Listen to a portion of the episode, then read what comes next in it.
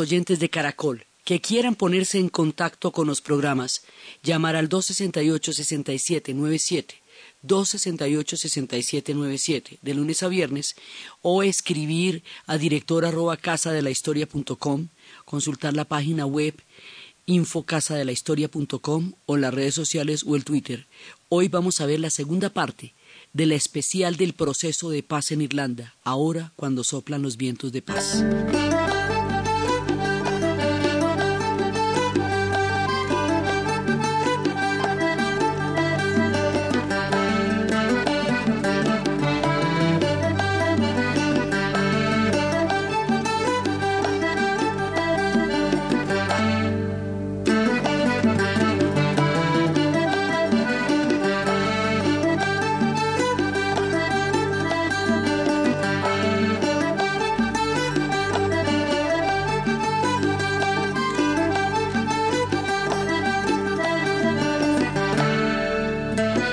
Seguimos con Irlanda.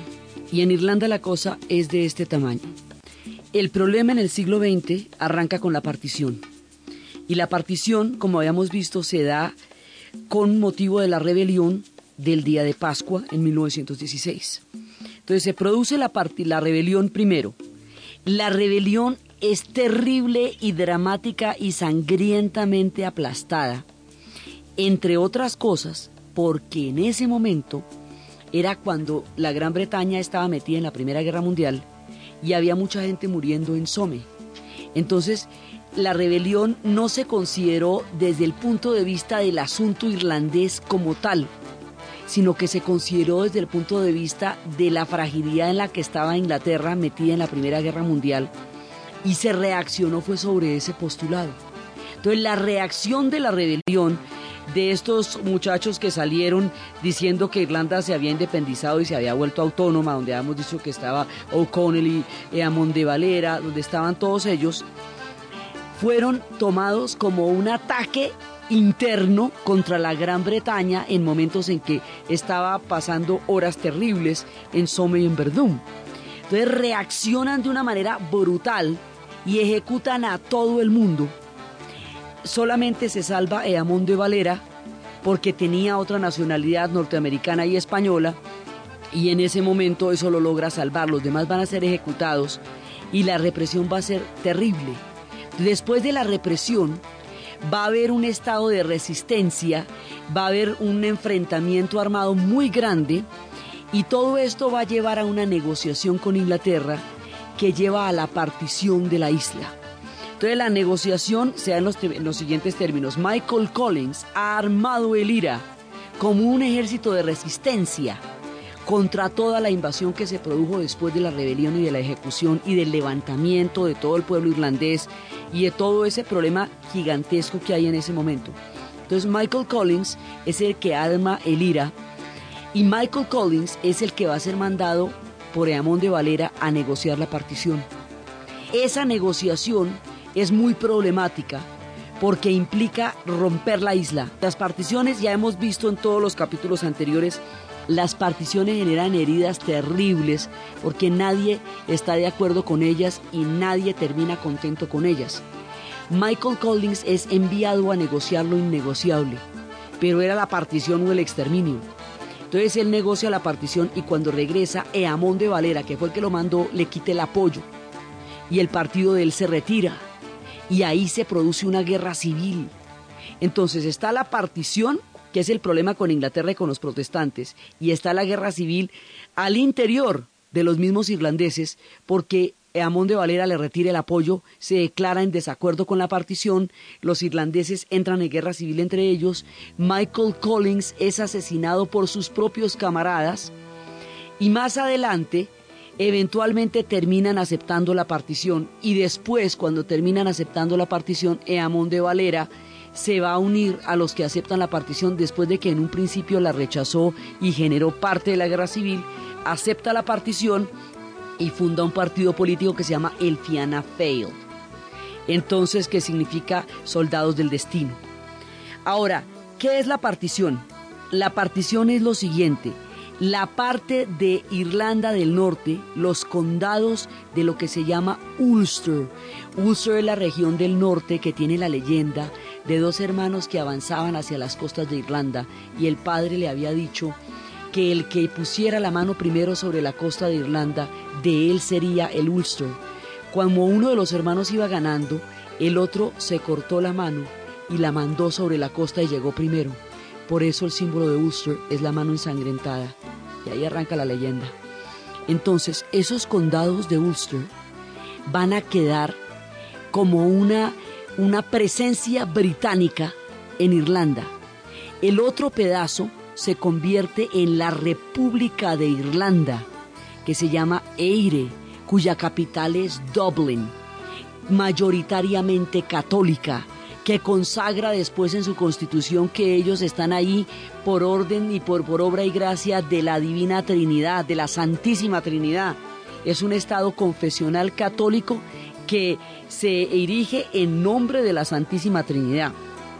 La Irlanda del Norte queda en manos de los británicos y queda poblada por los protestantes de manera mayoritaria y la cosa queda como un estado confesional también, porque los protestantes, que son los de la Orden de Orange, que fue la que venció a la rama de los Estuardo y fue la que definió el futuro protestante del Reino Unido en tiempos de las guerras en que se estaban dando de la Reforma, esa Orden de Orange es el soporte histórico de los protestantes.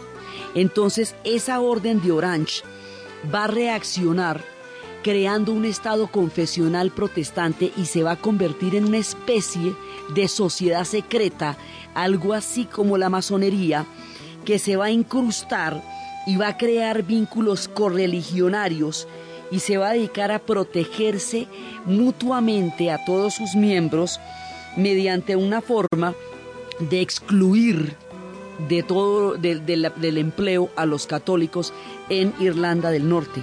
Entonces, esa sociedad secreta, es decir, es un estado confesional soportado sobre una, digamos, es un, es un régimen, porque esto no es, no es independiente, es parte de Inglaterra, forma parte del Reino Unido. Es como decir una, es el rezago de haber sido colonia inglesa durante tanto tiempo. Entonces quedan metidos allá. Los protestantes mandan la parada tienen el apoyo de los ingleses y el apoyo incondicional de los ingleses a esos protestantes se llama la Carta de Orange que es la que dice que los ingleses van a apoyar de manera incondicional a esos protestantes. Esos protestantes se van a llamar de muchas maneras, se van a llamar unionistas, se van a llamar lealistas. Más adelante van a llegar a tener grupos armados que van a ser los voluntarios del Ulster. Van a tener toda una, digamos, toda una beligerancia, esos protestantes tienen una larga historia ya. Originalmente venían de Calvino, venían de Escocia, una versión de Calvino que era Knox, que fundó en Escocia el, el protestantismo presbiteriano, que son los puritanos, que eran las fuerzas de Cromwell. Cuando ellos eran perseguidos por los anglicanos, buscaron refugio en Irlanda entonces ahí hay lazos muy fuertes, pero cuando Cromwell sube al poder, va a utilizar a esos mismos puritanos como las fuerzas de choque más grandes contra, la, contra las rebeliones que se presentaban en ese momento en la isla. Entonces, esos tienen raíces antiguas ahí y para el momento de la partición ya llevan 500 años en Irlanda. Ya es difícil decir que son recién llegados o que no son irlandeses ya llevan 500 años de historia ahí, que es poco más o menos lo que hace que nosotros nos conocemos después de nuestra ruptura.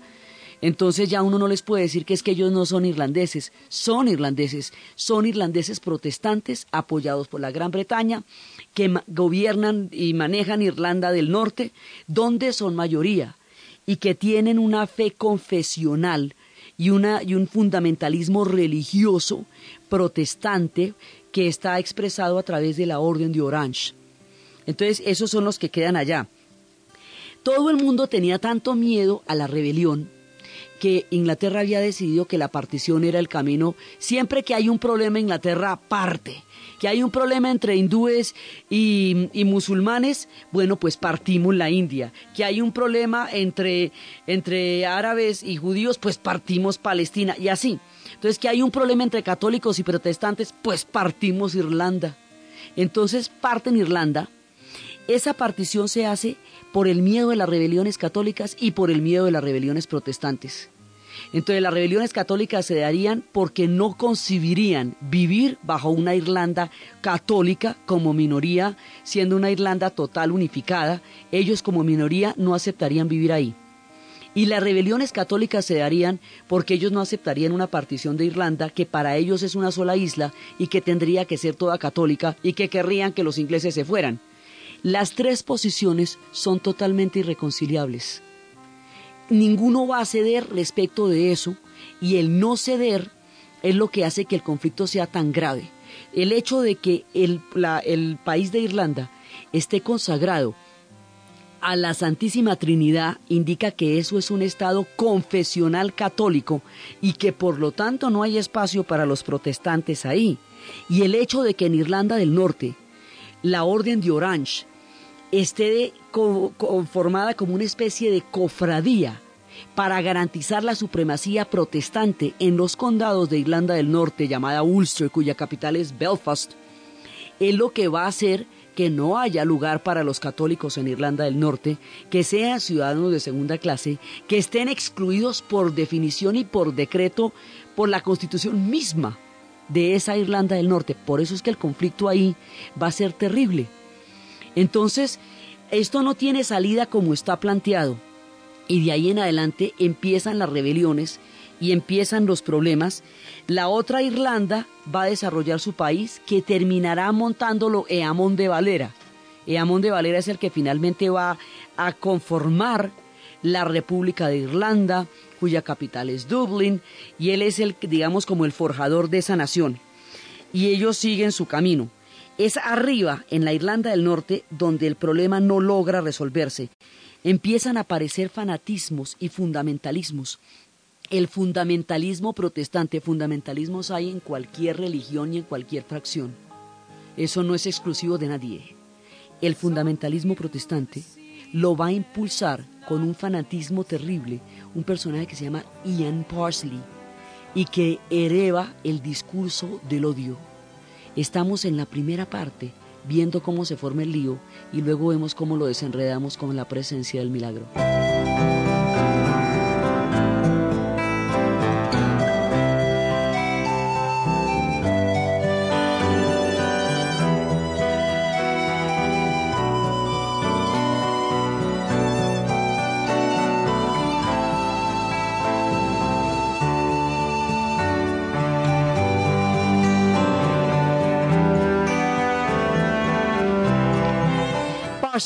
Es el que llena de odio las mentes de los muchachos, porque dice que toda la estructura de la Irlanda del Norte los amenaza y que ellos tienen que consolidar el predominio de los protestantes. Entonces ahí van surgiendo en la polarización tan grande que se produce grupos armados protestantes inspirados por el odio del discurso de Parsley entonces, esos grupos armados protestantes son los voluntarios del Ulster y son los lealistas. Entonces, hay grupos armados católicos que es el IRA y hay grupos armados protestantes que son los Ulster y los lealistas. Y esto se va dando a un nivel de polarización que va a llegar a un punto crítico en 1969 cuando se produce un movimiento de los católicos que empiezan a reclamar derechos de participación y que empiezan a pedir que ellos sean incluidos en los empleos. Porque ¿qué pasa? Como todos los empleos están en mano desde los protestantes, porque esa es la logia de la Carta de Orange, y esa es la logia de, la, del partido de Orange, entonces los católicos viven de la seguridad social solamente. La seguridad social fue una, un plan de emergencia que se creó en las épocas del Estado benefactor después de la Segunda Guerra Mundial como un subsidio temporal para aquellos que estaban sin empleo para que puedan comer mientras consiguen empleo.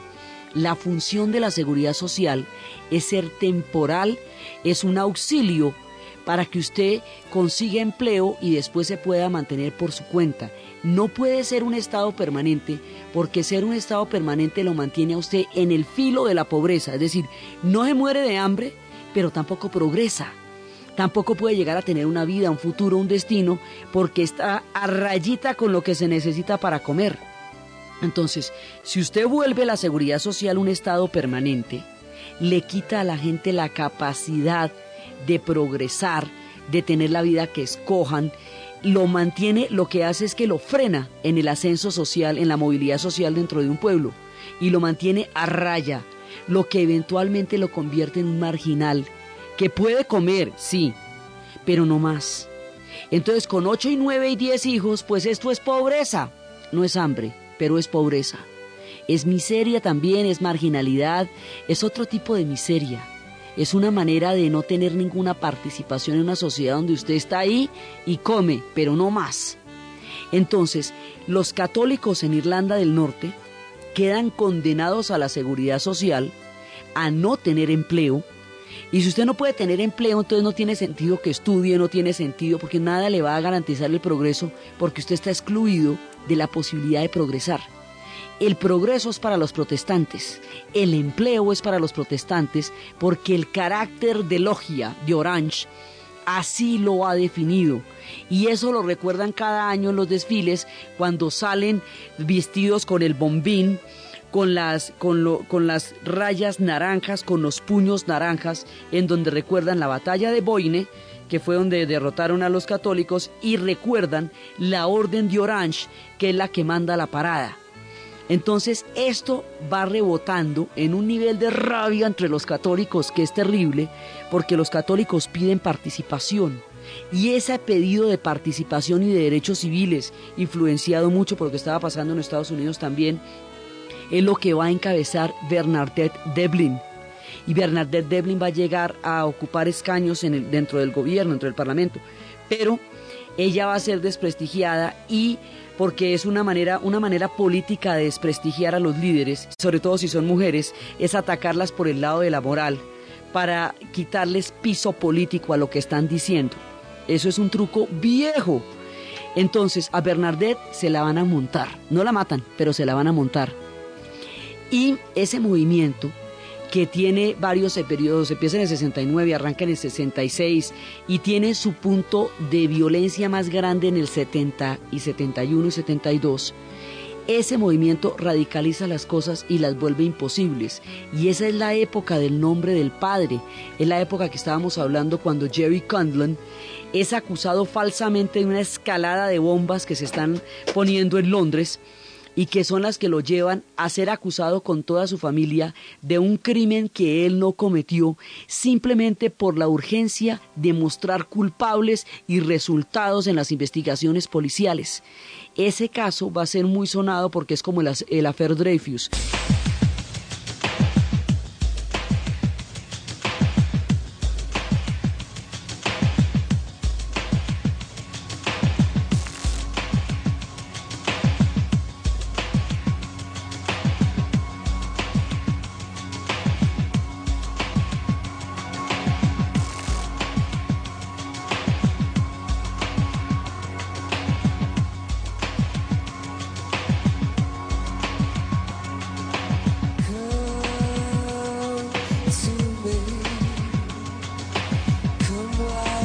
Este punto damos paso a comerciales.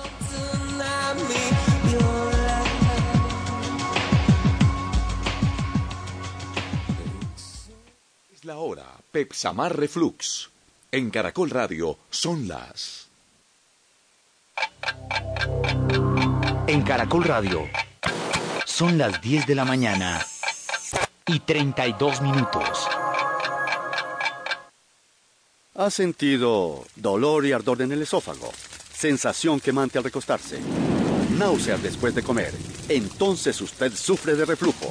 Ahora cuenta con Pepsamar Reflux, que actúa rápidamente convirtiéndose en un gel flotante que forma una barrera para evitar que los alimentos y ácidos regresen al esófago. Nuevo Pepsamar Reflux, la barrera antirreflujo. Es medicamento, no exceder su consumo. Si los síntomas persisten, consultar al médico. Última Hora Deportiva Caracol. Goles colombianos en el exterior este fin de semana. Dos de Freddy Montero en la victoria del Sporting de Lisboa 4-0 sobre el Vitoria Setúbal. Freddy lleva nueve goles, es el máximo artillero de la Liga Portuguesa. Luis Gabriel Rey marcó el segundo en la victoria del América 2 a 0 ante las Chivas en el fútbol mexicano. Carmelo Valencia también marcó en el triunfo del Tiajín Teda en el fútbol chino. Víctor Montaño dos goles en la victoria del Montpellier 5-1 sobre Lyon por la novena fecha del fútbol francés.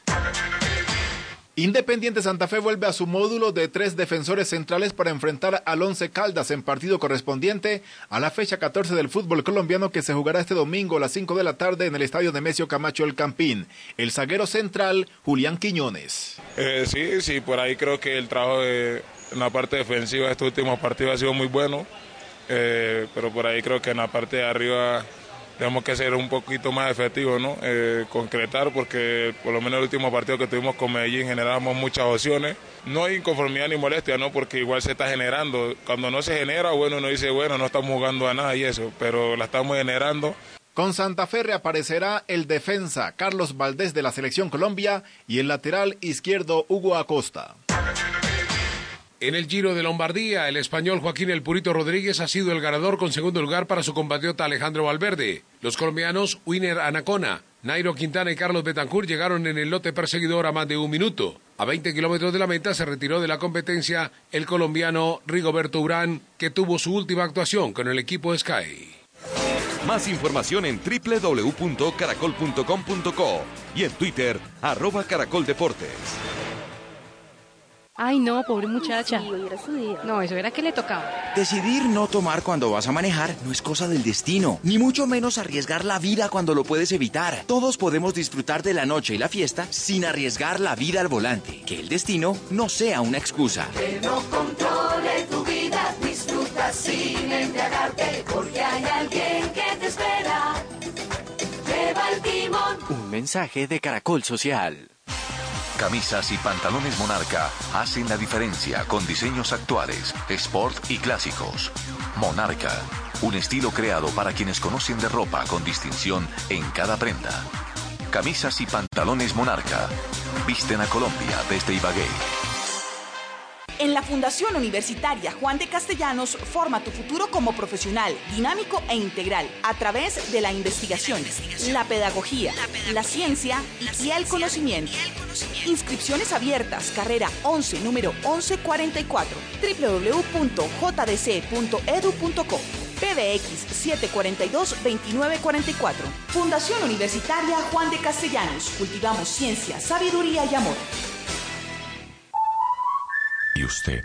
¿Cómo durmió anoche? Comodísimo. Colchones comodísimos para dormir profundamente. En Surenvíos entendemos que lo que caracteriza a un buen colombiano es su espíritu emprendedor, solidaridad y esfuerzo, y sobre todo el buen trato y la amabilidad. Por eso en Surenvíos nos sentimos orgullosos de ser colombianos y de servir, transportando sus mercancías, sobres y encomiendas. Contáctenos en www.surenvíos.com.co o en la línea gratuita nacional 018 180 777. Surenvíos llegamos primero.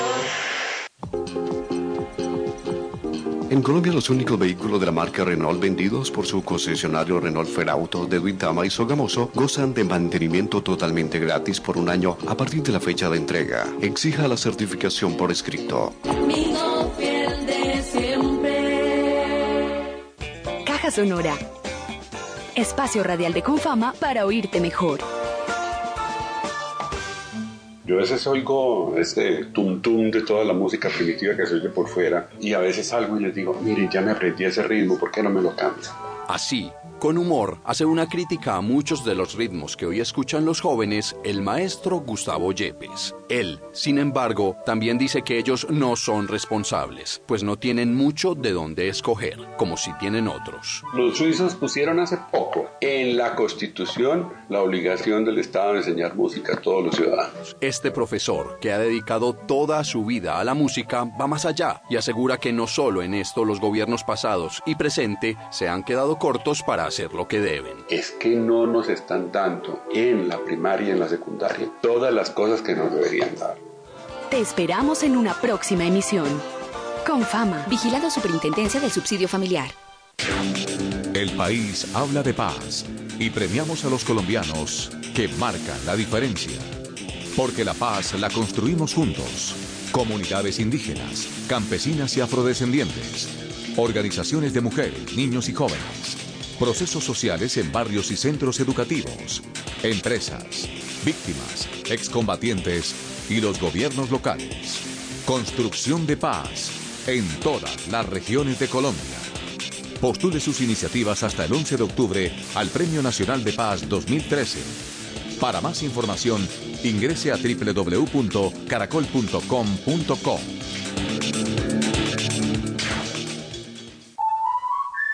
usted cómo durmió anoche? Comodísimo. Colchones comodísimos para dormir profundamente.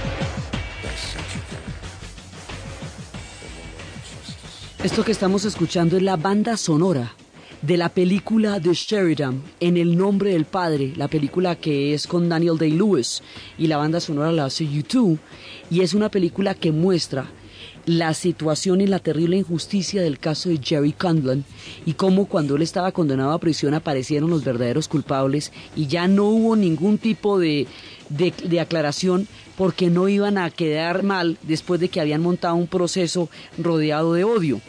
Entonces, ese es un punto crítico, porque aquí, cuando los protestantes atacan a los católicos en, su pedido de participación y derechos civiles, los ingleses invaden, inclusive para proteger en principio también a los católicos porque la cosa es muy grave. La invasión del ejército británico es tomado como la presencia de tropas extranjeras en territorio de Irlanda por los católicos.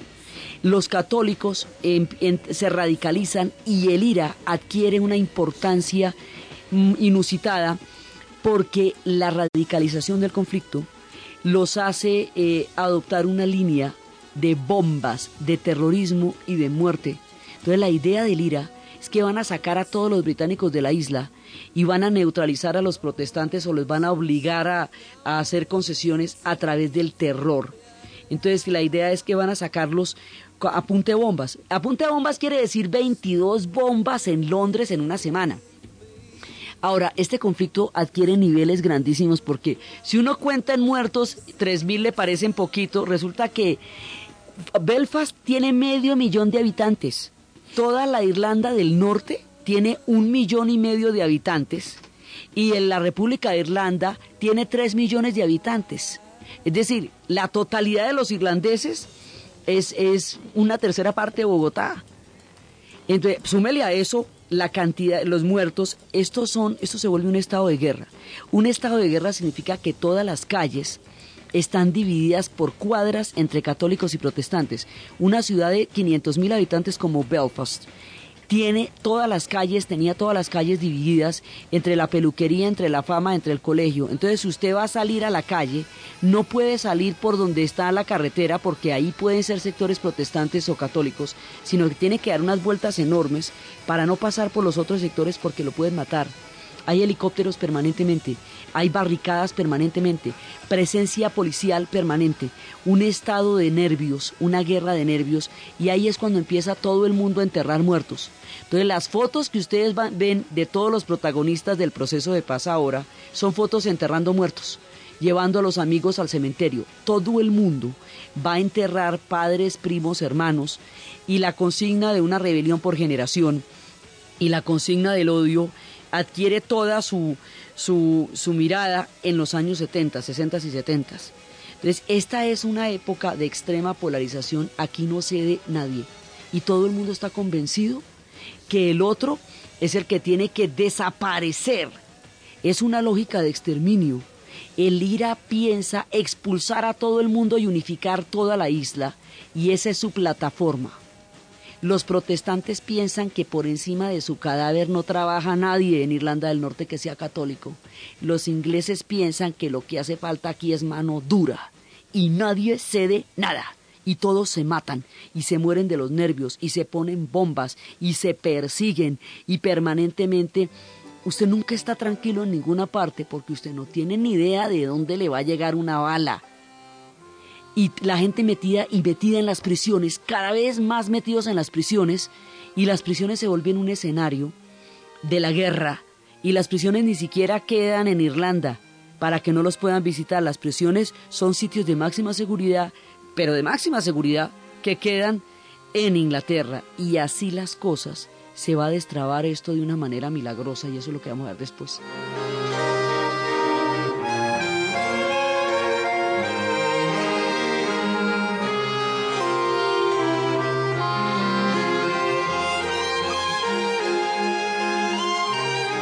Así como están las cosas, los ingleses odian a los católicos irlandeses porque en las dos guerras mundiales se han puesto del lado de sus enemigos. Los católicos irlandeses odian a los ingleses porque consideran que son la raíz de todas sus desgracias. Los protestantes odian y temen a los católicos porque consideran que son una permanente amenaza para su estabilidad y su vida en la isla.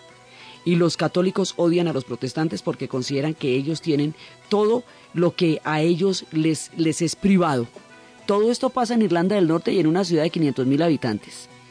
Mientras tanto, de los herederos de los cuatro millones y medio de irlandeses que emigraron a los Estados Unidos, se va a armar una colonia tan grande que hoy son 44 millones de americanos descendientes de irlandeses, que tiene un imaginario de una rebelión por generación que tiene una, un pensamiento permanente de las guerras y de las rebeliones y de las armas, que es la que manda el dinero para las armas del IRA. Entonces hay una financiación permanente, un chorrito que no se acaba ahí, porque lo están mandando de los Estados Unidos. Entonces, así como están las cosas, pues ¿qué va a pasar? Y más adelante, para pedir, cuando se produce en la era Thatcher, lo que va a ser la huelga de hambre de Bobby Sand y los 10 militantes del IRA. Ellos piden no usar uniformes de presos, porque ellos no son presos, son prisioneros de guerra y quieren ser reconocidos como tales. Y por eso hacen la huelga de hambre. Margaret Thatcher los va a ir a ver morir de hambre uno por uno. Y después de que mueren de hambre uno por uno, se aprueba el estatuto que hace que ellos no usen uniforme, pero ya después de que han muerto todos Después de eso, Margaret Thatcher va a firmar una cosa que es increíble que se llama la Alianza Anglo-Irlandesa. La Alianza Anglo-Irlandesa reconoce la existencia del Estado de Dublín y reconoce que hay que hablar con del Estado de Irlanda y reconoce que hay que hablar con los católicos para buscar una solución al problema, es decir, reconoce la existencia del otro. Para que se produzca esa alianza, los irlandeses tienen que derogar de su constitución el, la parte que dice que ellos están encomendados a la Santísima Trinidad, porque al estar encomendados a la Santísima Trinidad no pueden reconocer la existencia de los protestantes. Ese es el primer paso. existe el otro, porque cuando hay estos tipos de conflictos usted ni siquiera concibe la existencia del otro, aunque tenga que convivir con él todos los días. Esa es la primera parte. Hay un personaje maravilloso un personaje Hume.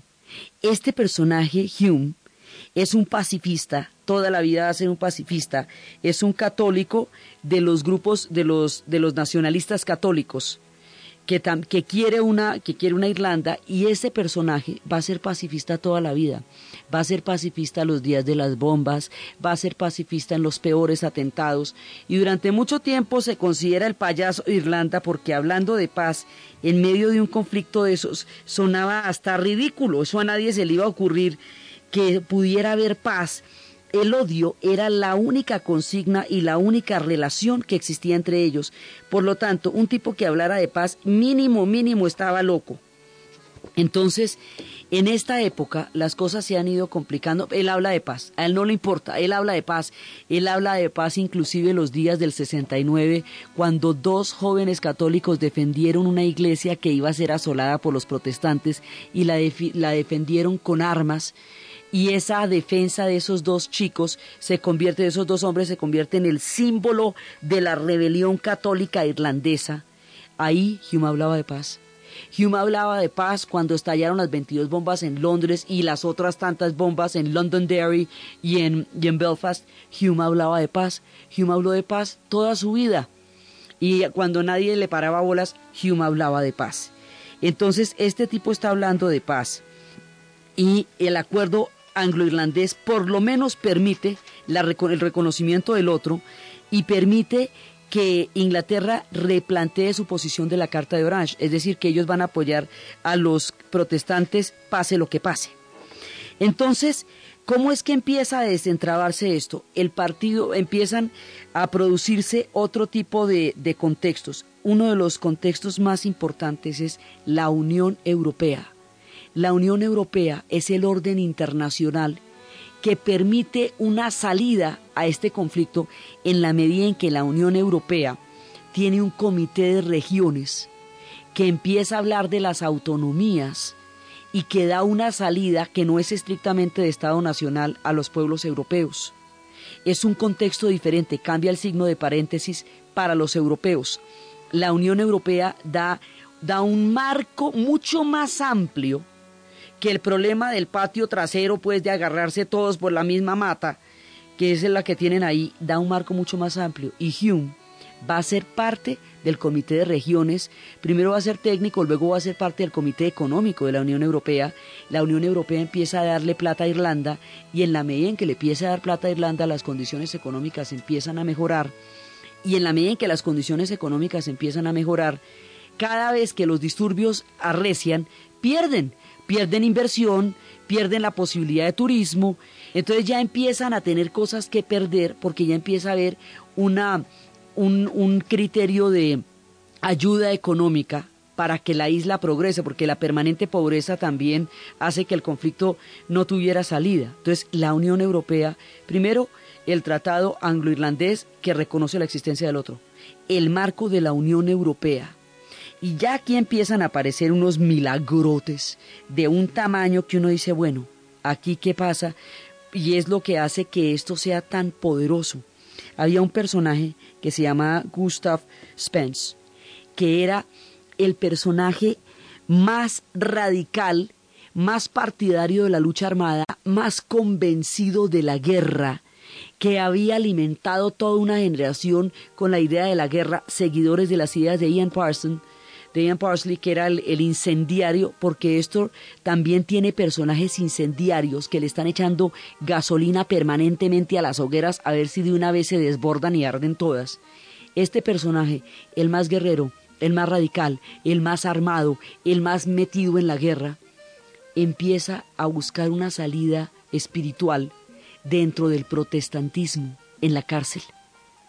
Y en la cárcel empieza a estudiar las raíces espirituales de su religión y como la raíz espiritual de toda religión es el amor y es el perdón, fundamentalmente. Lo sagrado es eso. Entonces el tipo llega ahí y se transforma de corazón y empieza a pedirle a todos los chicos que lo siguen a él que busquen, que se eduquen, que hagan carreras universitarias, todo esto en la cárcel, ¿no? Porque todo el mundo está metido en la cárcel y las cárceles son el terreno, el laboratorio de todo el conflicto, porque aquí son sentencias de 40 años, de 20 años, de 30 años, entonces pues la gente tiene tiempito ahí para reflexionar, porque todo el mundo está encanado pues casi que de por vida. Entonces, este tipo en la cárcel convence a una generación de chicos que se eduque, que estudie, que sea espiritual, y va virando hacia la paz, el más guerrero de todos los guerreros, y esto es un hecho, así pasa. Entonces, ahí ya empieza a haber una, digamos, una mirada diferente. El pacifismo de Hume, ya traducido en el marco de la Unión Europea, da una salida geopolítica al conflicto. la, la, mirada pacifista de Gustav frente a los muchachos que venían a relevar el odio da una, un, otro clima completamente diferente. Sube Bill Clinton al poder en los Estados Unidos. Bill Clinton representa a los, a los irlandeses norteamericanos.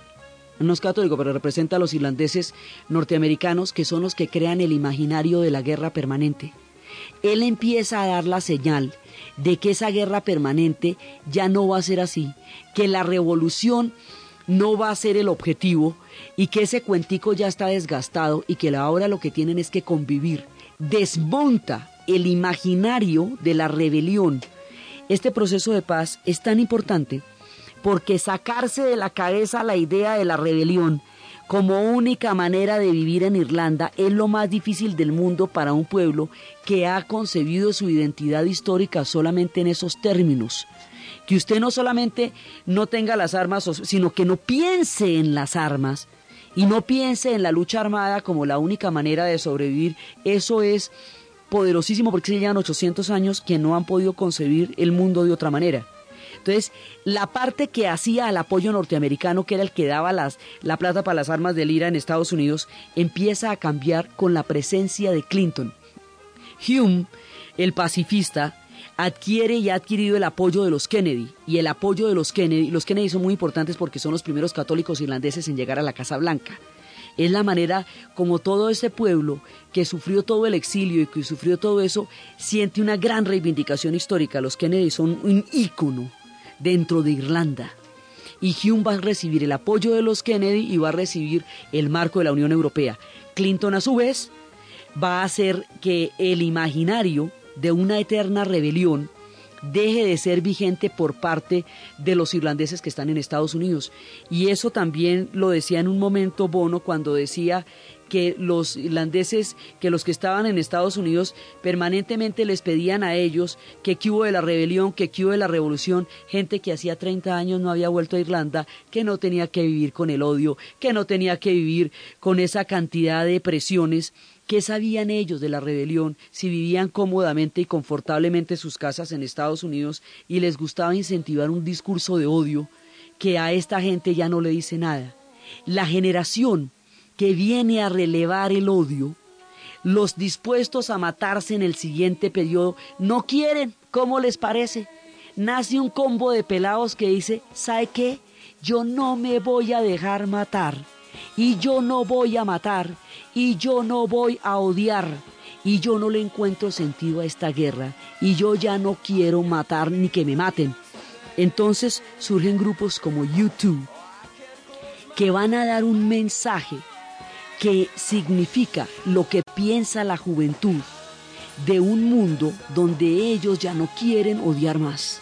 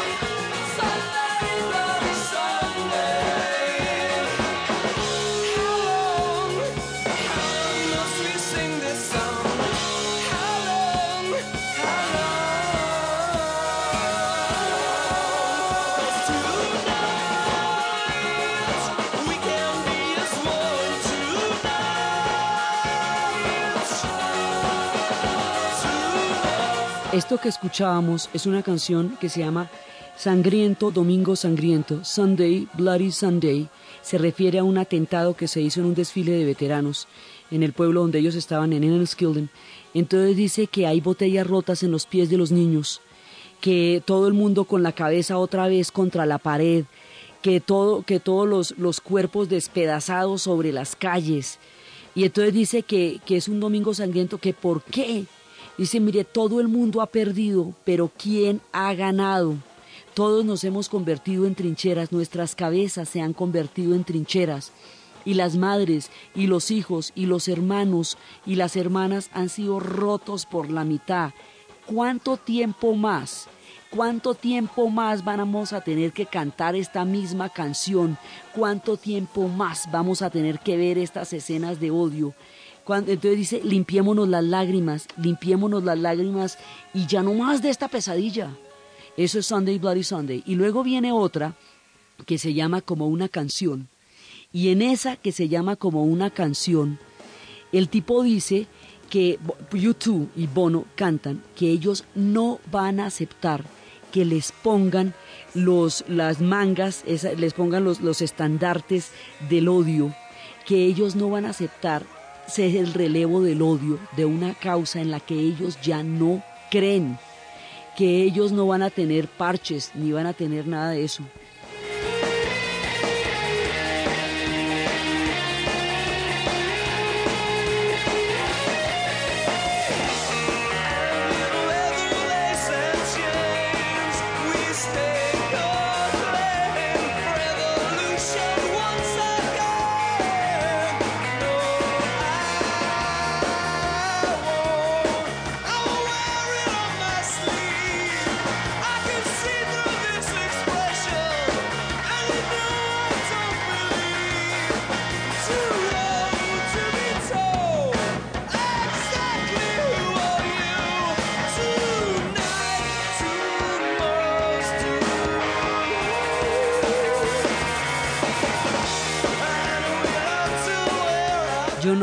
Tener otra vez esa, esa placa de odio en mi manga. Yo no voy a tener eso porque no lo acepto. Esta es una canción rebelde contra la rebelión. Una generación sin nombre, completamente rota, que no tiene nada que perder y no tiene nada que ganar, que no tiene nada de ninguna manera. Una, una generación que ha, ha heredado un discurso de odio y de palabras de rabia que no significan nada para ellas y en las que no cree una y otra vez el discurso de la revolución, ¿para qué? Yo no voy a utilizar, yo no voy a lucir ni sus uniformes, ni sus banderas, ni sus brazaletes, ni nada de eso. Yo no, yo no quiero tener esa expresión en mi rostro. Esa, ¿Para dónde vamos nosotros? ¿Qué tipo de herencia es esta? Entonces hay una generación, esto es muy importante, porque aquí se hartó todo el mundo. Se hartaron las mamás de tener hijos para que se los maten a los 14, a los 21 o a los 18 se hartaron los pelados de que los maten a los 14, a los 18 o a los 21.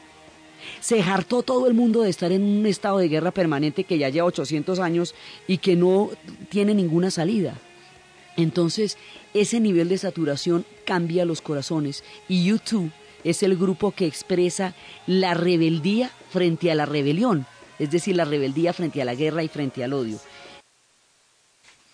En este punto, cuando todo el mundo está aburrido de la guerra, cuando la guerra deja de tener sentido, cuando ya no le dice nada a nadie, cuando están aburridos de vivir tantos años solo con odio, con conflicto y con miedo, empieza la negociación y empieza el proceso de paz en Irlanda y se empiezan a sentar los guerreros, los que se odian, a ponerse de acuerdo para reescribir una nueva historia y crear un país distinto.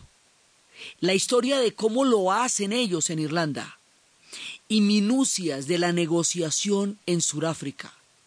El punto en que un pueblo decide escribir una historia diferente y lo logran. ¿Y cómo lo hacen?